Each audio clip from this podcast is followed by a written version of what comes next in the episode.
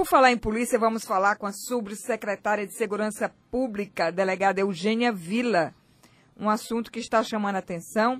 Os policiais militares do Piauí agora têm o poder de afastar o agressor da mulher, mesmo sem autorização da justiça. Boa tarde, delegada. Mas isso é só em casos onde não há presença de comarcas, de fóruns, não é isso? Boa tarde, Cláudia. Boa tarde, Zósimo.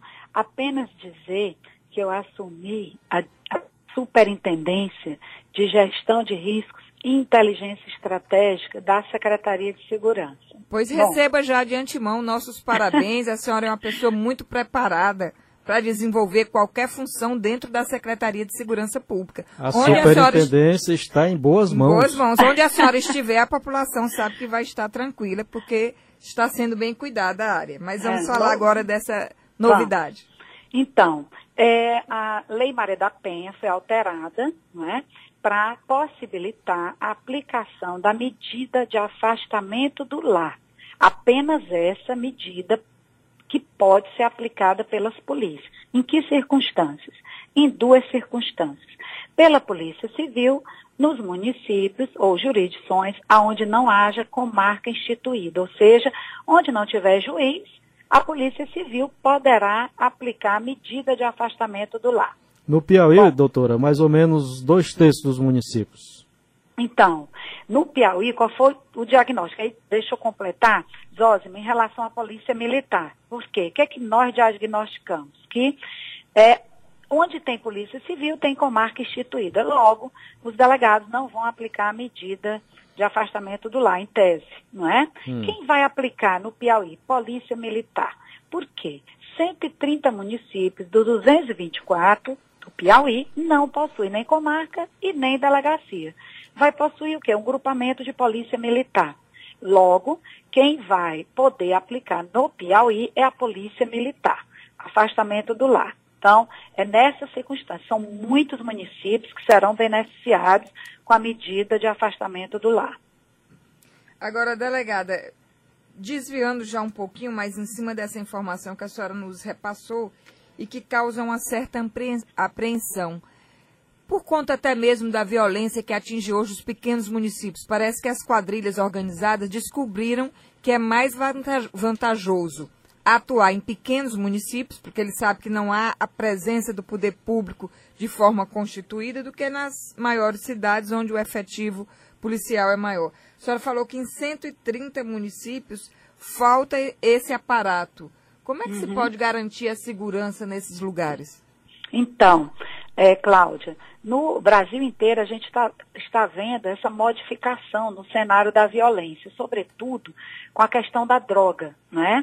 Então, o que, que a gente tem? A gente tem que chegar antes, não é? A gente tem que fazer uma, uma, um sistema, como eu vou agora tomar frente desse sistema, de gerenciamento de risco, ou seja, chegar antes.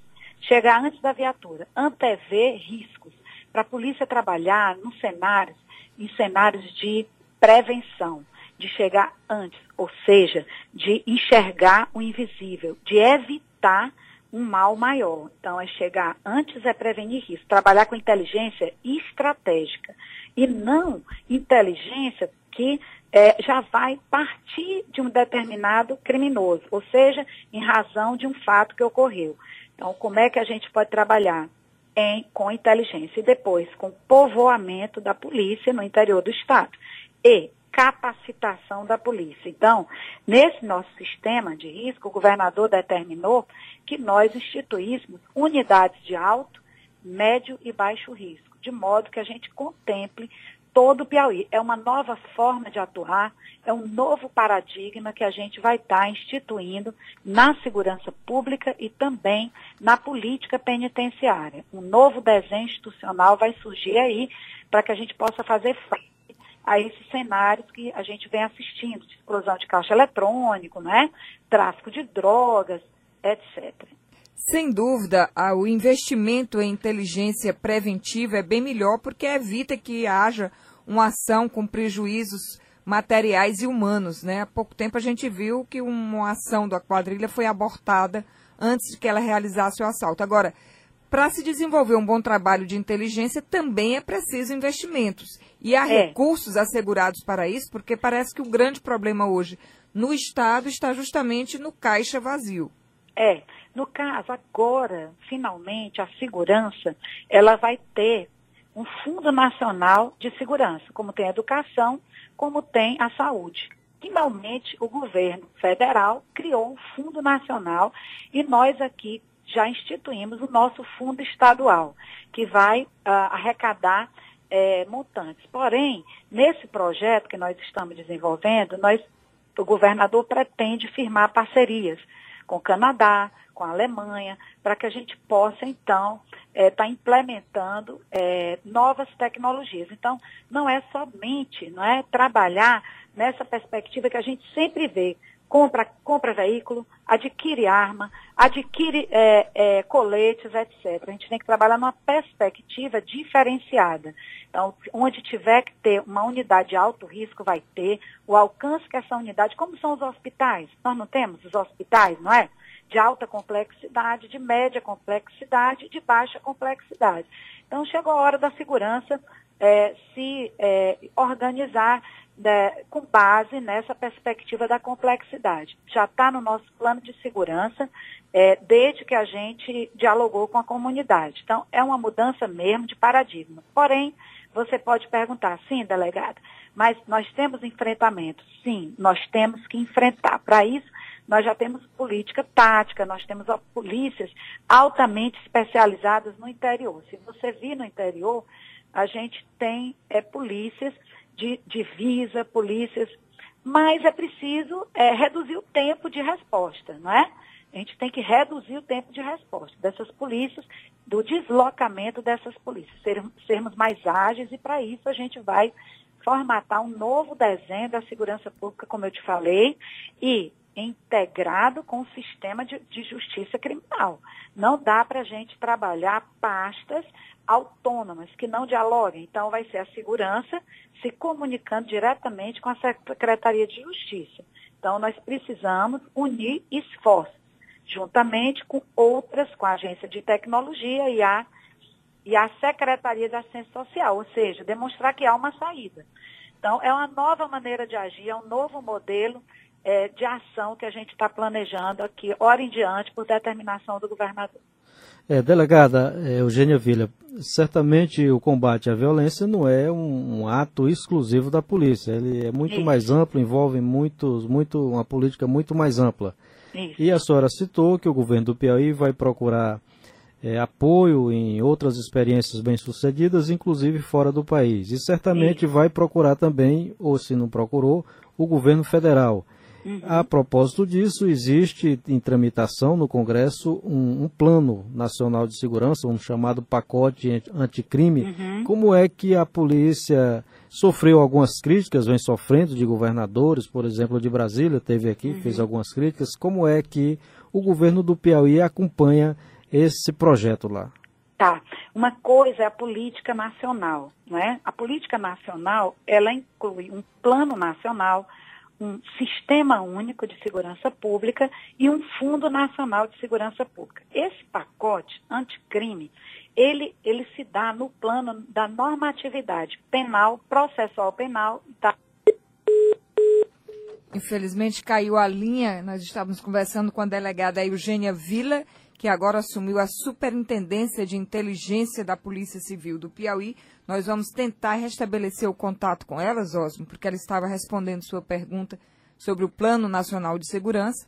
A delegada Eugênia Villa é uma pessoa preparada, que tem uma grande experiência, fez um bom trabalho como subsecretária e agora assume mais esse desafio de tentar antever as ações dos criminosos especialmente no interior do estado, que tem sido um alvo frequente de quadrilhas preparadas que vêm de outros estados, muitas vezes, para arrombar caixas eletrônicos, agências dos Correios, do INSS, e muitas vezes levando terror para a população nessas pequenas cidades outrora pacatas. É, e na última investida aí, que foi aquele assalto lá em Campo Maior, levando a pior. Os bandidos lá levaram a pior pois foi justamente por conta da ação da inteligência, ou seja, tentar se antecipar o fato dos bandidos para interromper um crime de maiores proporções, porque a gente já viu vários casos aqui em que gerentes de bancos foram feitos reféns, a própria população foi feita refém em ações de bang-bang que parecia mais cenário de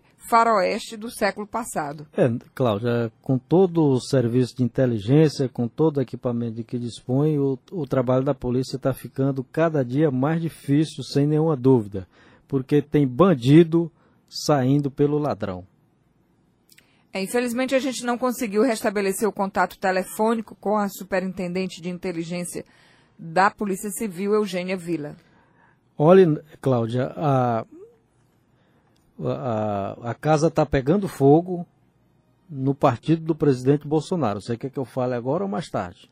Vamos deixar para depois dos comerciais, porque agora já são 12 horas e 38 minutos e você que está sintonizado na 105.3, fique ligado que daqui a pouquinho Zosmo Tavares vai dizer por que está pegando fogo no PSL, o partido do presidente Jair Bolsonaro.